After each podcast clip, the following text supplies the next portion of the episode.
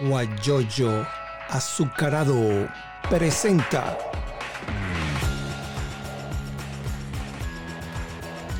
la noticia con Eleazar Benedetto. Este es un programa que se transmite de Houston, Texas. Mi nombre es Eleazar Benedetto Gómez. En esta oportunidad vamos a conversar con Elizabeth Dinicia. Ella está en Venezuela y vamos a conversar muchas cosas. Ella es sociólogo de profesión y nos gustaría saber, primero, yo estuve averiguando, a veces uno, uno no sabe que la sociología, la psicología, el abogado, qué hace, qué hace el ingeniero, cosas así que, bueno, las últimas sí ya uno sabe, pero ya la primera que te acabo de mencionar, a veces la gente no sabe.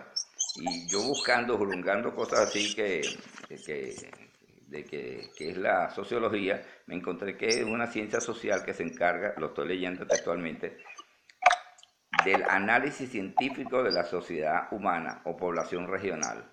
Estudia los fenómenos. Esa es la sociología según eh, Google, que es lo, que yo tengo acá en, mi poder. Entonces, nos gustaría también, un saludo, mira, ahí está Javier José, eh, el esposo de Zulay Game, que está en, en Orlando. Ellos son venezolanos también. Y siempre se conectan, se conectan, se van y después, bueno, lo, lo ven en, en, Instagram, lo tengo en Instagram TV, se ve fenomenal eso. fue una, una, cosa que me enseñaron y, ahí permanece siempre.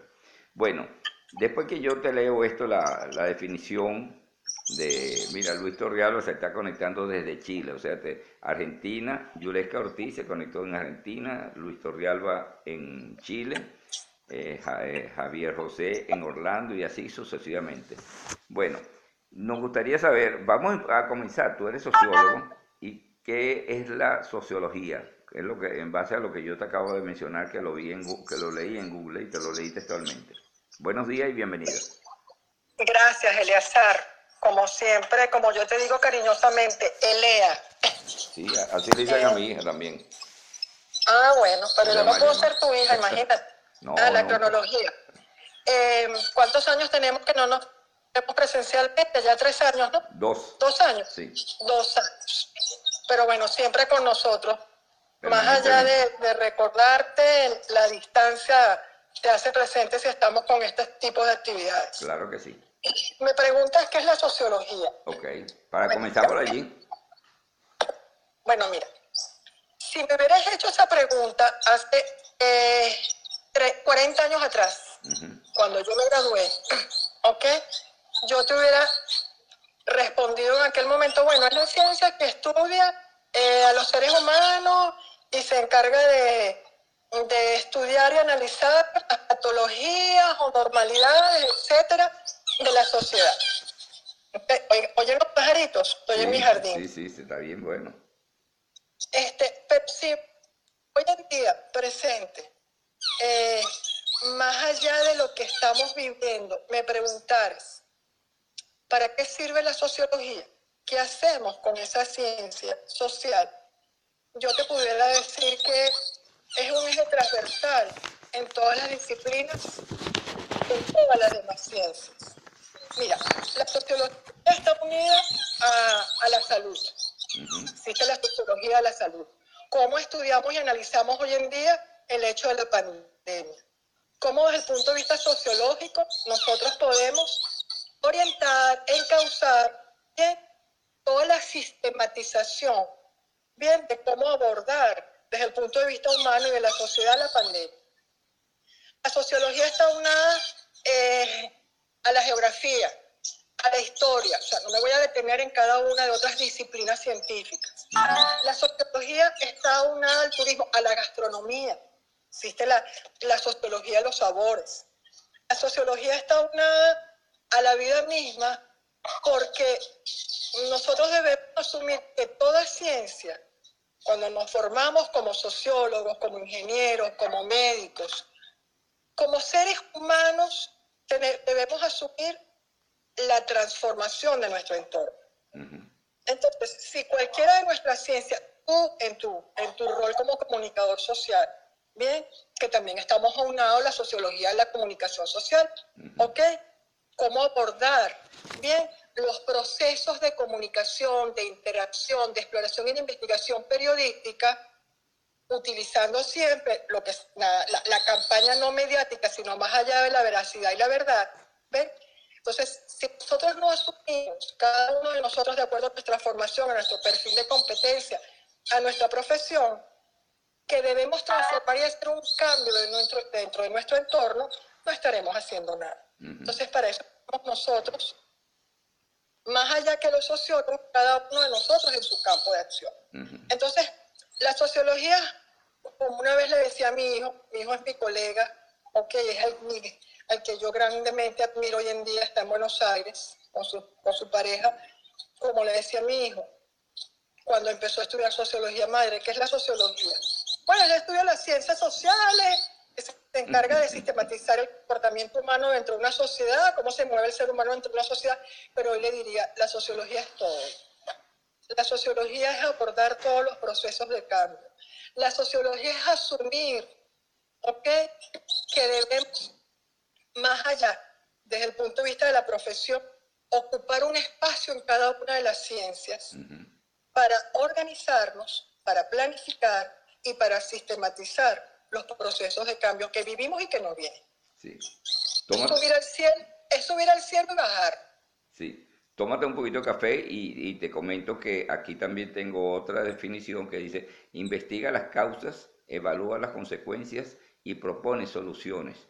Eso, tendría, eso se pudiera tomar como, como, algo de lo que sucede en estos, en estos últimos 21 años de nuestro, de nuestro del régimen de Venezuela.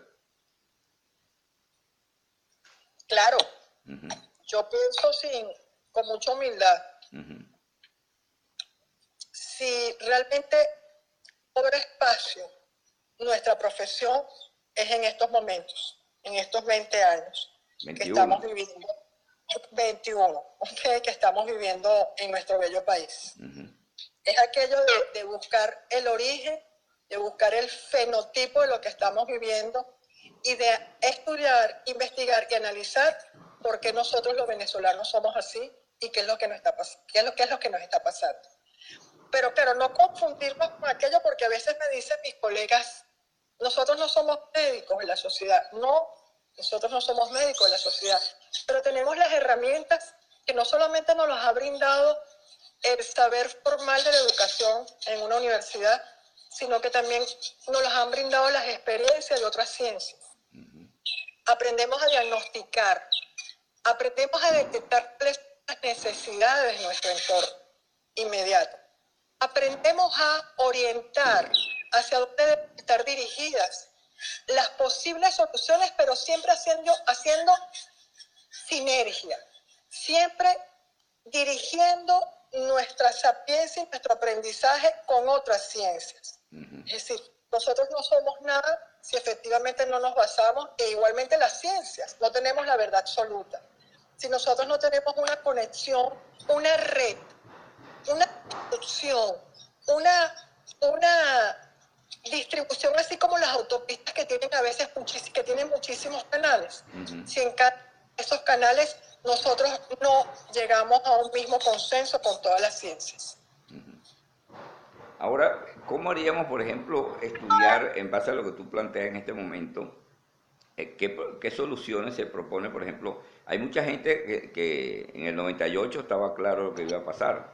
Ellos estaban, eh, sabían lo que iban a hacer, pero en este momento ahí, yo conozco más de uno que está arrepentido. Conchole, por culpa de yo, yo hice eso, yo voté, yo estoy arrepentido.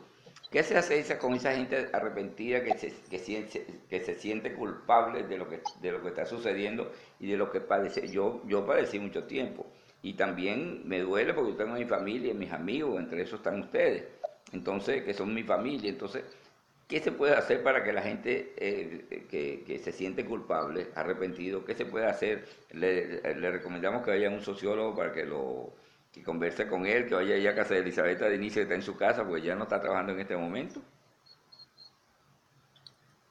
Me voy a poner los lentes. Para, no se te vean las lágrimas. ¿Ah? Que no se vean las lágrimas. No, sí, sí. Primero tenemos que deslastrarnos en un mea culpa. Claro. ¿Ok? Tenemos que asumir la responsabilidad de nuestros actos de heroicidio. ¿Ok?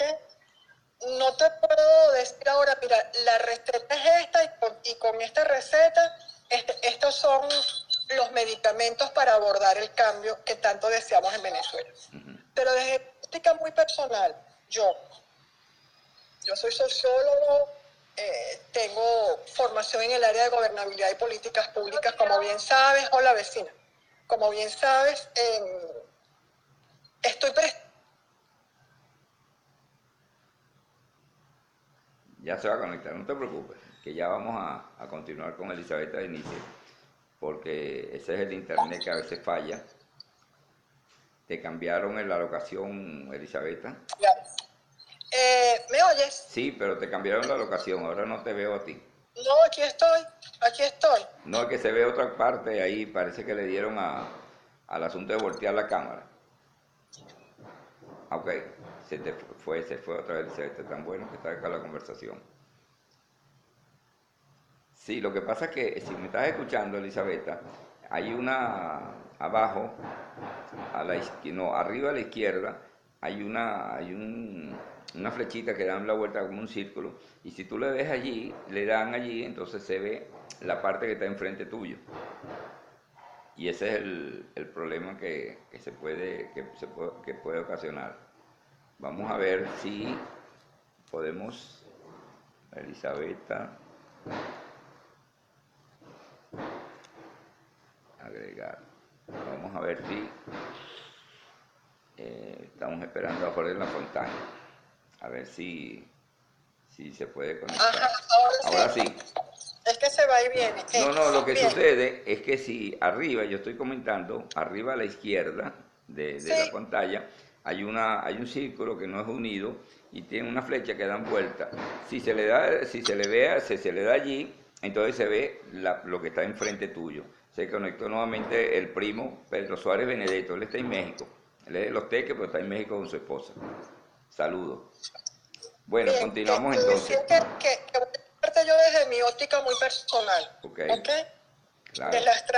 también de posturas me culpa porque todos los que en ese año 98 atravesamos por eso, pues X. eh, mi óptica como Elisabetta, socióloga prestada la educación desde hace más de 35 años. Y aquí me quedé. Eh, ¿Cuáles son los cambios y cuál es la solución? Tú me preguntas. Para mm, salir de, este, de, esto que estamos viviendo. Formación.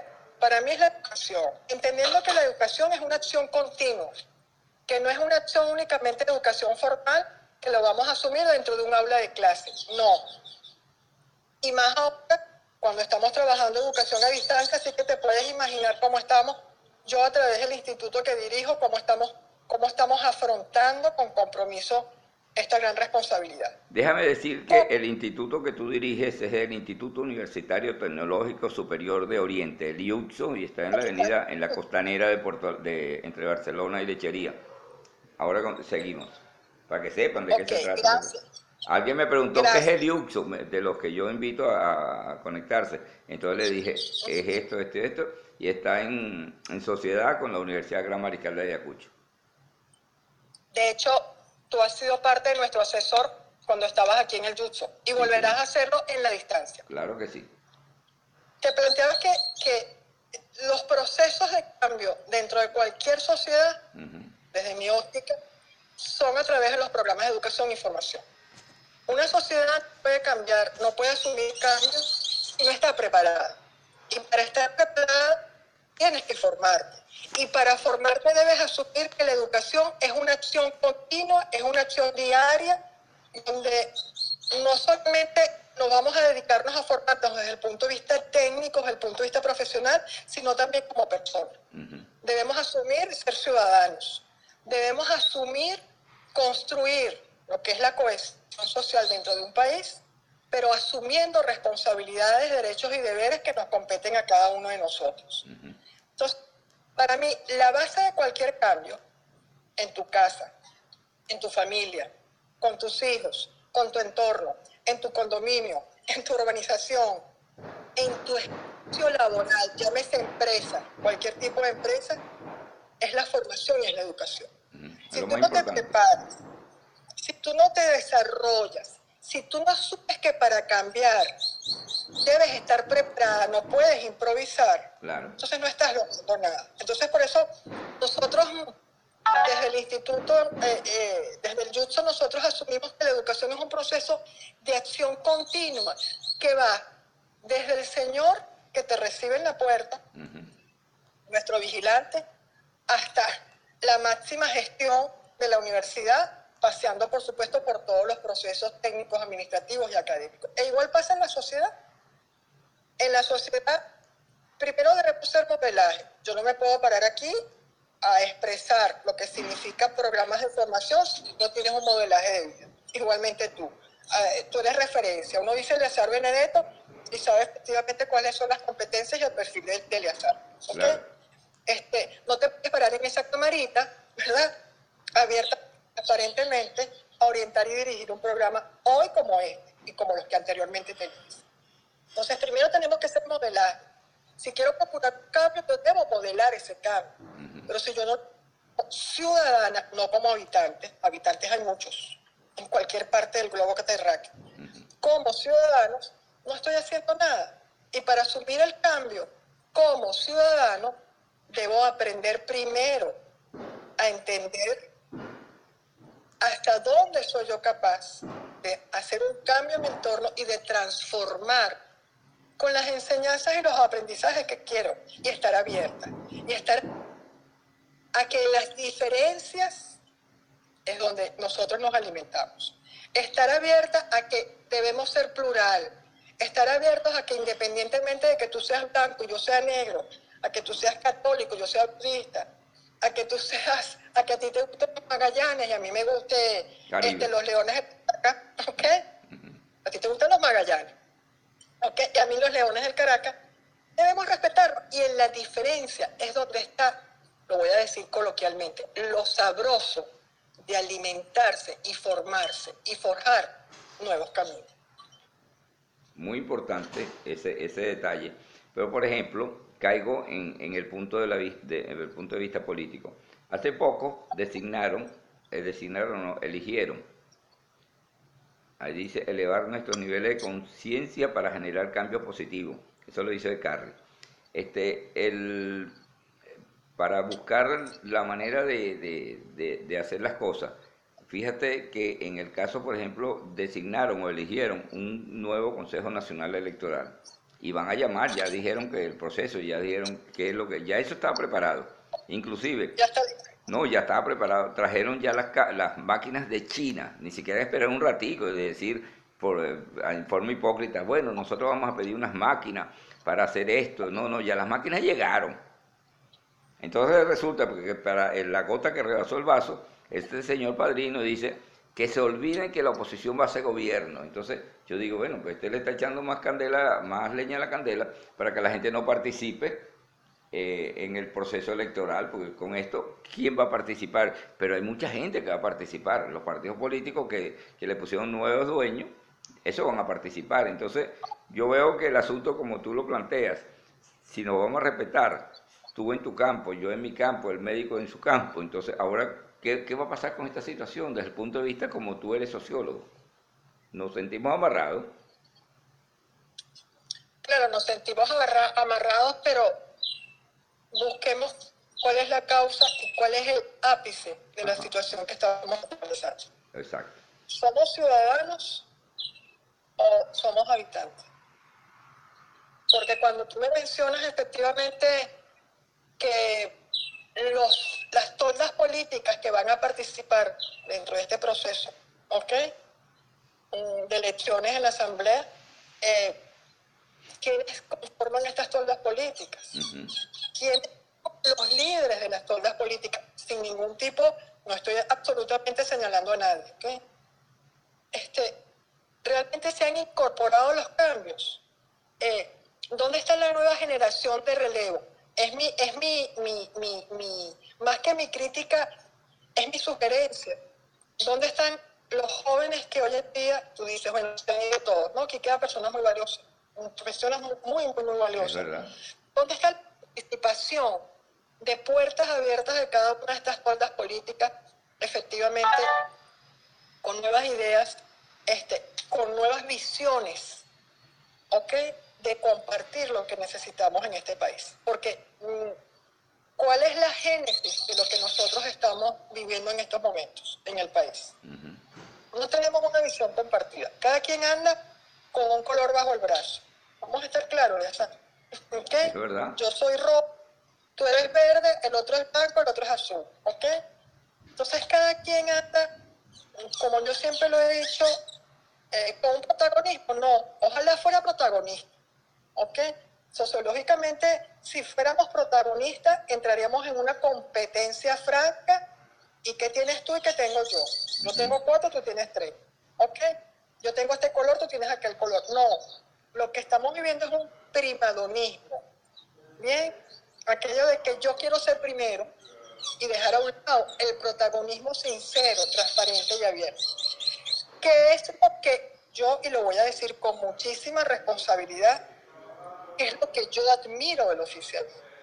Es una disciplina y es un protagonismo organizado, sistematizado y bien llevado a cabo. Entonces, por lo menos copiémonos ese modelo. Si éramos así, ¿qué pasó? Entonces, somos nosotros mismos, los habitantes que no queremos ser ciudadanos, asumir que solamente a través de la visión compartida, dejando a un lado el, el primadonismo y asumiendo el protagonismo con liderazgos en equipos y compartidos, es que podemos hacer frente no solamente a la situación política, ¿ok? sino a, la situación, hablemos hoy en día, la pandemia. Aquí sí nos pusimos todos de acuerdo. Claro. Aquí no importó color, aquí no importó si eres azul y si eres verde, si estás de aquel lado o de este lado, aquí no importó religión, aquí no importaron clases sociales ni, ni gestas, nada. Aquí sí nos pusimos todos de acuerdo. Aquí sí.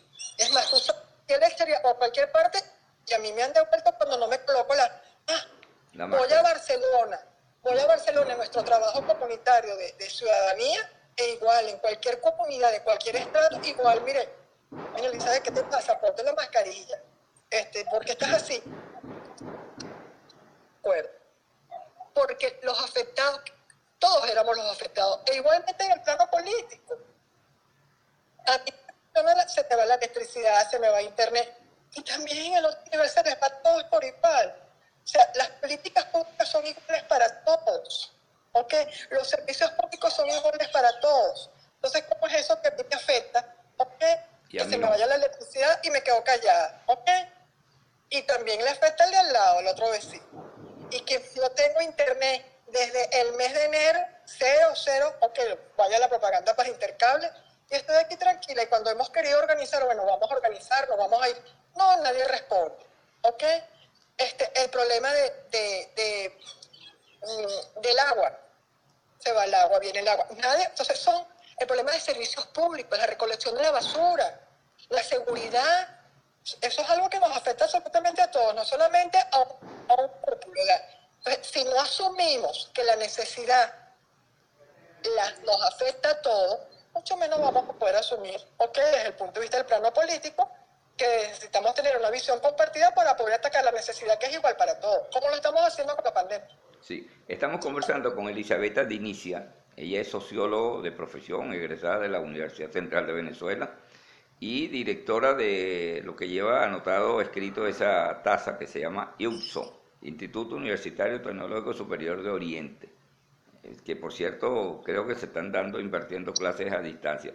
Pero, por ejemplo, lo importante de todas esas cosas que tú acabas de decir es la unión, porque si cada quien jala por su lado, entonces es un problema serio.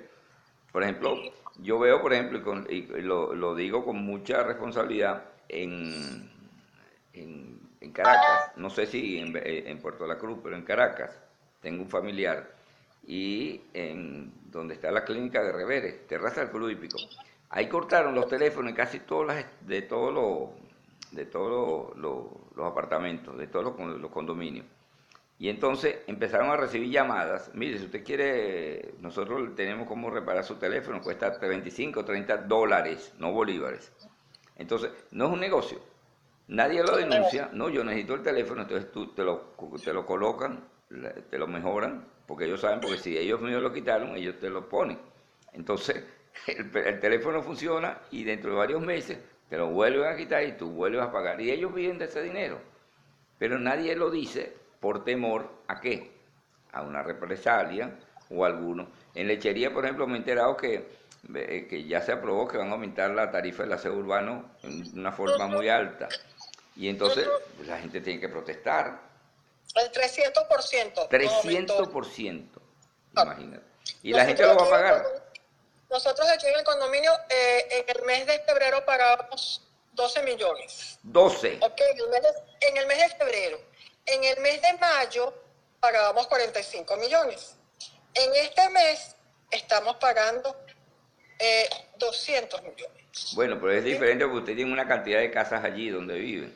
Por ejemplo, en, el condo, en, en, en, condominio de apartamentos pero el servicio que te presta no, es, no merece 200 millones. Yo te pago los 200 millones si tú efectivamente me brindas el servicio por lo que yo te estoy pagando. Es un valor de cambio, ¿ok? Ahora... Entonces, fíjate, fíjate que estamos todos los condominios reuniéndonos para sentarnos con el alcalde, el cual, y vaya, y vaya, yo respeto mucho este, al alcalde, para ver a qué acuerdo se llega. Aunque eso fue una, esa fue una decisión aprobada en cámara. Bueno, ¿y dónde estamos nosotros los ciudadanos? Sin consulta. Sin consulta. Ahora fíjate otra cosa. Ustedes a través del IUPSO están haciendo cursos, no sé si, ¿cómo, cómo, se llama? Si son cursos, bueno, vamos a darle un curso. Eh, para preparar líderes, tengo entendido, no sé si estoy equivocado, me corrige, donde está, que tú estás apoyando, se apoya mutuamente con Francisco Abad y ustedes lo hacen. Sí, tenemos, vamos a decir que tenemos varios frentes total. ok, y preparan líderes de la comunitario, ¿no?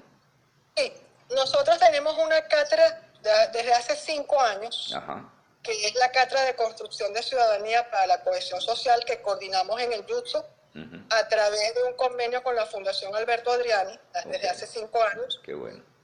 En donde formamos al líder comunitario que se requiere, que maneje las herramientas básicas para poder participar, conocer no solamente desde el punto de vista lo que es la legislación social, cómo manejar esas herramientas jurídicas, sino también desde el punto de vista de sus valores, de sus derechos y de conocerse a sí mismo, hasta dónde yo puedo como persona. ¿Ok?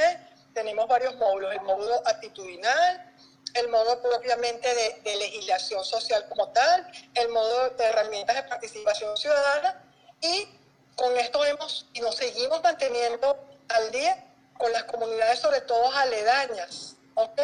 A los que son nuestros programas de responsabilidad social a través del YUTSO, este, de, de Fernández Padilla, de Otro Padrón y la comuna con José Antonio Anzuate. Ay, no, estás en la comuna, entonces estás roja.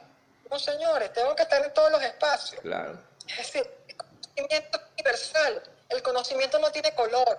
La educación es líquida, como se dice. La educación debe permear todos los espacios y debe ser una acción continua de transformación. no me digas porque estoy trabajando con la comuna, con el Consejo Comunal o con el alcalde de Barcelona, que no, que no. No, no, señores. Precisamente esa es nuestra responsabilidad. Tenemos programas también sobre la formación de líderes desde el punto de vista político, sociopolítico, efectivamente con Francisco, con Francisco Abad. Tenemos programas de formación a través de el ente de, la zona educativa aquí del Estado, que tiene que ver con los programas de inclusión social, sobre los programas de cómo atender a las personas con condiciones. De hecho, el Justo es uno de los, yo diría que el único instituto en esta, en esta zona que aceptamos y recibimos a cualquier tipo de estudiante independientemente de su condición. Mientras los rebotan de otras instituciones, nosotros venga para acá. Pero claro, porque estamos preparados y estamos formados para ello. Y hoy por hoy, hoy, 6 de junio, eh, y lo voy a decir con muchísima, eh, con muchísima alegría, yo finalicé anoche un, un programa de educación avanzada sobre gestión y learning. ¿Cómo preparar? Bien, cómo mantener estos programas de formación de líderes comunitarios a través de una plataforma en Bien, tú dices, bueno, pero si en una comunidad no tiene, no llega, todo el mundo tiene una canaimita, todo el mundo, ¿ok? No llega, no, no llega internet, se cae, no se cae. Nosotros nos adaptamos y socializamos de acuerdo al medio. Bien, este, digo que finalicé ayer noche un programa dirigido por, el, por nuestra universidad, por el YUTSO, sobre cómo prepararme para poder, si estoy yo como directora de un instituto y no sé dirigir la, orquesta, fíjate que es un proceso continuo de formación y preparación de todo, ¿cómo voy a yo a, poder este, orientar a toda mi comunidad uchista? Este, tenemos que aprender a convivir con el coronavirus. Claro. La manera de convivir con el coronavirus, bien, es formándonos a través de otras plataformas, de otras, eh, con otras herramientas virtuales. Por aquello de que desde el punto de vista sociológico, de la sociología de la educación, nosotros apostamos a formarnos, a prepararnos para transformar el entorno, pero a través de lo que es la educación a distancia, que además es un mandato ¿okay? del Ministerio de Educación Universitaria. ¿okay? Y nosotros teníamos ya una plataforma, tú la conoces, ¿ok? Nosotros ya teníamos dentro de todos nuestros ejes transversales de nuestras carreras este, cátedras completamente e-learning, ¿ok? Y nos hemos venido formando. El trimestre pasado fue justo en la semana sexta. Entonces ya teníamos, digamos, la mitad del trimestre avanzado y terminamos toda educación a distancia. Este trimestre es completamente a distancia, ¿ok? Todos nuestros profesores ahora se están preparando, eh, lo está haciendo Jorge, este, sobre talleres de coaching del manejo de herramientas tecnológicas. A través de la, de, la subdirección de educación virtual con la profesora Yelitza Gómez, tenemos una subdirección de educación virtual. Bien, preparamos, como te dije, desde el sector que está en la puerta hasta el profesor con cualquier tipo de escalafón. Entonces, si extrapolo nuestra experiencia como un instituto de avanzada en tecnología, que no nos ha sido fuerte, para nosotros esto realmente ha sido una experiencia vivida y que la hemos ido perfeccionando y que cada día la vamos, ir, la vamos a ir adaptando y socializando con todo el entorno. Eh, mm, desde el punto de vista, como te repito, de la sociología educativa desde nuestros espacios y yo dirigiendo el instituto, asumimos que el ciudadano se forma en estos momentos a través de la educación a distancia, con programas dirigidos a ellos, podremos lograr una transformación y un cambio en nuestro entorno. Sí, estamos conversando con Elizabeth Dinicia, sociólogo de profesión, directora del IUXO, de, de esa eléctrica que tiene allí la TASA, Instituto Universitario Tecnológico de Oriente. Bueno, fíjate una cosa, en el caso, por ejemplo, de ustedes, eh, de la distancia, de los estudios a distancia, ya en Venezuela, hace mucho tiempo, antes que llegara la pandemia, se hacían estudios a distancia, siempre. Lo único es que ahora se están adaptando más y adaptándose en base a, lo, a la parte de, de la canaimita. Canaimita es una computadora pequeña que es la que, que la regala el gobierno, el régimen. Ahora, por ejemplo, en muchos países de Europa y aquí en los Estados Unidos se está eh, preparando que la gente, después que pase la pandemia, la gente se quede en su casa trabajando. Y yo le pregunté a alguna persona, me dice, no, pero es que eso es un problema serio. ¿Tú te imaginas que nos quedemos en la casa teniendo, bueno, tenemos que preparar un espacio para nosotros, que los niños no entren, que no se escuche ruido de la cocina de la señora, etcétera. Pero en el caso, por ejemplo, de, de utilizar la, la, residencia, entonces un gasto menos. Entonces bajan, no alquilan, no alquilan oficina, todo lo hacen a través de internet y entonces se va a modernizar todas esas cosas. Entonces, concluyo con esto.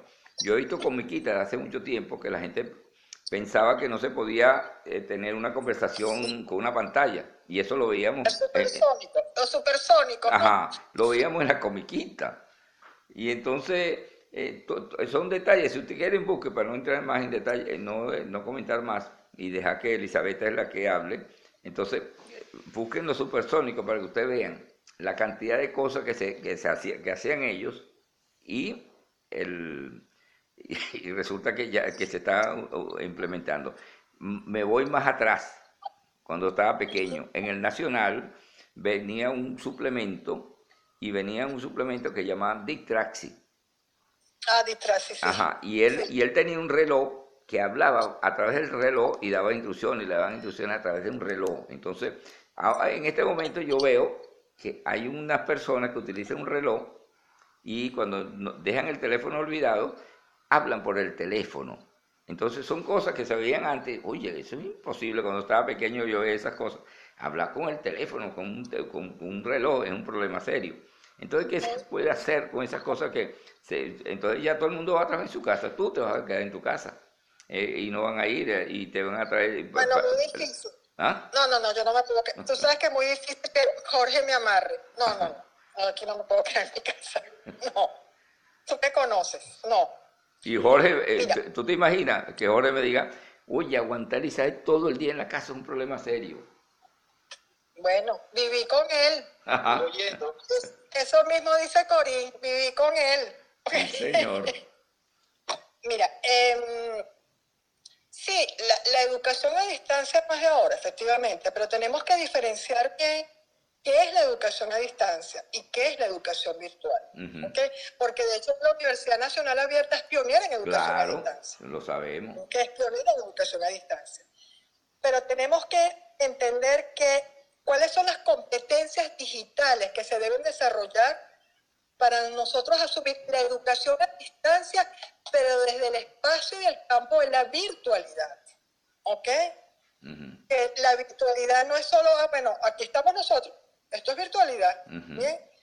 Donde debemos entender que las, las instituciones de educación superior, e inclusive, no estoy hablando yo ahora solamente del plano educativo, cualquier tipo de empresa, cualquier tipo de organización, hoy en día está, sobre todo el comercio, vende a través de, de- de- de- del campo digital, del campo virtual.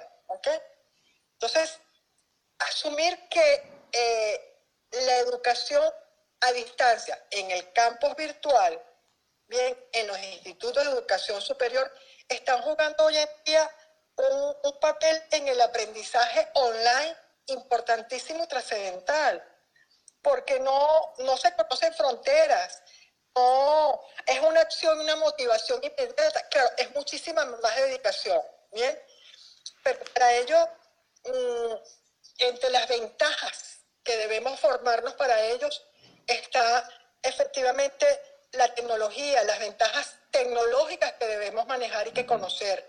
Las ventajas personales, como tú bien dices, de tu casa. Tú me ves aquí muy bien, de aquí para arriba, pero yo de aquí para abajo, tú no sabes cómo estoy. ¿Ok? No, no sabes cómo estoy. ¿Ok? Tú me dices tu locación, sí, mi locación, de aquí para arriba. Bien. Este, Tú sabes que la mayoría de, los de los colegas que están en los Estados Unidos trabajan desde su casa y tienen programas similares. Y ellos lo que hacen es ponerse la camisa y abajo lo que tienen un short o una, un pantalón de pijama y una sandalia para no decir cholas. Entonces, eh, oye, eh, mira, que bonita la camisa que tiene, pero si ven abajo es como dices tú, pues, una pijama, entonces como no lo están viendo, entonces aprovechan de no utilizar esas cosas. Continuamos. Pedro Suárez está, estoy mira, Pedro- estoy para abajo. Mira, Pedro Suárez eh, dice que es interesante la labor que tú estás haciendo. Él está en México, Pedro Suárez Benedetto, voy a meterle el apellido mío. Y él dice que eh, es bueno el manejo de las T y C, una T de tío, I de India y C de Caracas. T y C. Las tecnologías de informática y comunicación. Cómo manejar las, las tecnologías de informática y comunicación que propendan en los programas de formación y en cualquier nivel. Exacto. Yo he observado en mi organización, y de hecho nosotros tenemos en- con un colegio aquí en la zona, eh, los, la- lo- el programa de inglés en bachillerato y primaria. Lo asumió el Houston, un colegio. Y he observado aquí en mi organización cómo niños que están en ese colegio, con su madre al lado, la madre ha tenido que aprender. Y esto más bien ha procurado eh, una, una relación, una integración familiar excelente. Porque antes llegaba el niño, o que del colegio, al mediodía hacía sus tareas, la mamá trabajaba, entraba, salía, salía el padre también. Y esto del- coronavirus, si le vemos el lado positivo, Ujú. ¿ok? Ha pro- propendió a unir los lazos familiares, a integrar a la familia, porque ahorita estudia el niño y estudia la mamá con el niño. O el papá. Investiga el niño e investiga el papá con el niño, ¿ok? Las tareas no solamente del hogar, de compartir el valor de una familia en el hogar, sino también de compartir los aprendizajes de tu muchacho, que muchas veces yo recuerdo con Atilio yo sí estaba como, que además Atilio se graduó con tu hijo, acuérdate, ¿ok? Sí estábamos como que un poco más atentos con esos muchachos. Pero yo recuerdo con mi hija jamás le revisé un cuaderno, jamás. Era, acuérdate que Sasha era que otro mundo, ¿ok? Este, y hoy día los padres han asumido la responsabilidad de estudiar al lado del muchacho, de estudiar al lado de su hijo, de sentarse a la mesa, ¿ok? A compartir y a departir, de, de entender que la mejor manera de apoyar es aprender a la par con tu hijo. La mejor manera, claro, de, de, intercambiar y potencializar, ¿ok?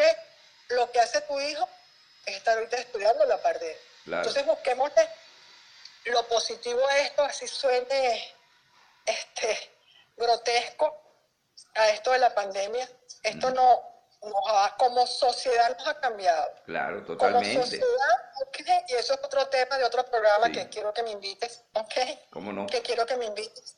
Este, no estábamos preparados en ninguna parte del mundo. E, exactamente. Hubo un cambio, hubo un cambio abrupto, hubo un cambio violento.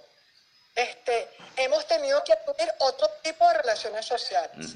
Hemos tenido que asumir otro tipo de jerarquías sociales. Hemos tenido que asumir y aprender, ir construyendo, ir haciendo, ir compartiendo. O sea, esto ha sido la, la escuela de la vida donde mayor nos han acelerado el aprendizaje. Sí. Estamos llegando al final, estamos conversando con Elizabeth de Inicia. Interesante la, la, esta conversación. Pero Rodolfo Gil, tú lo conoces, él es el defensor de la, de la, de la naturaleza, Agua para Todos, él es presidente de esa fundación. Él dice, hoy en día la tecnología TIC ayuda a la difusión de la educación ambiental en todo el mundo, es cierto. Pero ¿qué, qué entendemos por ampliar?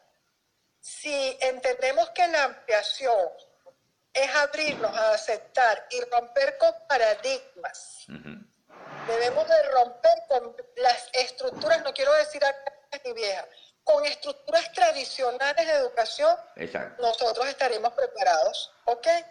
Bien, hay que los cambios vengan y a poder compartir. Te aseguro que este, más allá de, de, la labor y la misión que cumple la fundación como tal, la fundación que tú diriges, este, están todos los programas de intercambio en materia de con otras con otras fronteras, con otros puntos geográficos, como lo están haciendo y que están haciendo. Exactamente.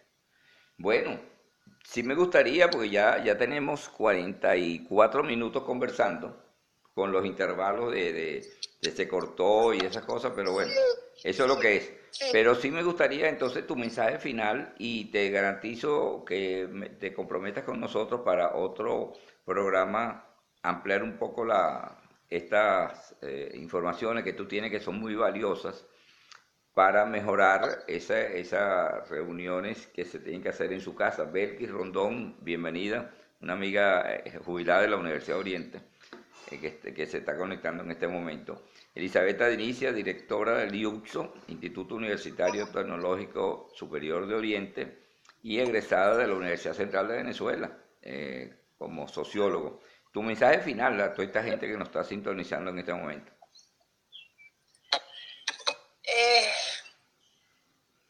Te en una frase. Como compendio yo abiertos. Tenemos que estar, romper con estructuras tradicionales, estar abiertos al cambio. La visión compartida que requerimos en nuestro país y en cualquier frontera, en cualquier latitud del mundo, para poder asumir los cambios y transformar. Transformar abiertos, visión compartida, asumir los cambios para transformar nuestro entorno y toda nuestra descendencia. Interesante. Te comprometes de una vez para cuadrar otro día, otra entrevista. Comprometida. Ok. Elizabeth Inicia, muchas gracias por haber compartido. Salúdame a Jorge y a tu hija y a tu hijo. Que no lo tienes tú, pero... Gracias. pero- Abrazos a Coriña, a los muchachos y al nieto precioso, que está cada día más lindo. Gracias. No se parece a ti, se parece a la abuela. Gracias. Bueno, Elizabeth Inicia, sociólogo de profesión, eh, es la directora del Instituto Universitario Tecnológico Superior de Oriente, que está en- entre Lechería y Barcelona, por la costanera.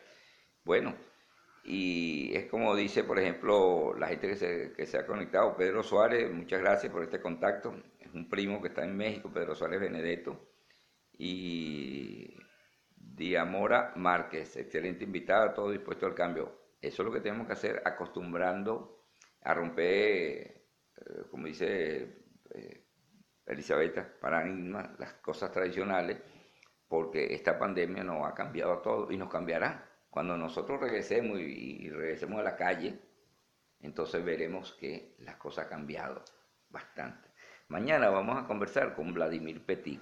Él es abogado de profesión, él es muy conocido en, en Venezuela, está actualmente fuera del país y con él vamos a conversar muchas cosas.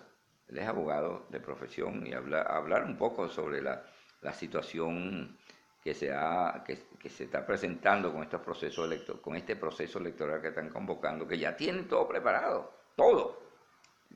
Hicieron eh, cuándo van a hacer la presentación de los candidatos, la campaña electoral, todas esas cosas. Y fíjense que estaba todo, preparado, que lo que hicieron fue agarrar solamente y colocar eh, que las máquinas ya llegaron. En vez de haber dicho, mire, vamos a, a comprar unas máquinas, nada, no hicieron nada de esas cosas. Mi nombre es Eleazar Benedetto Gómez, nos retiramos y recuerde, guayoyoazucarado.com, allí lo pueden ver. Buenos días y que la sigan pasando bien. Guayoyo azucarado presentó la noticia con Eleazar Benedetto.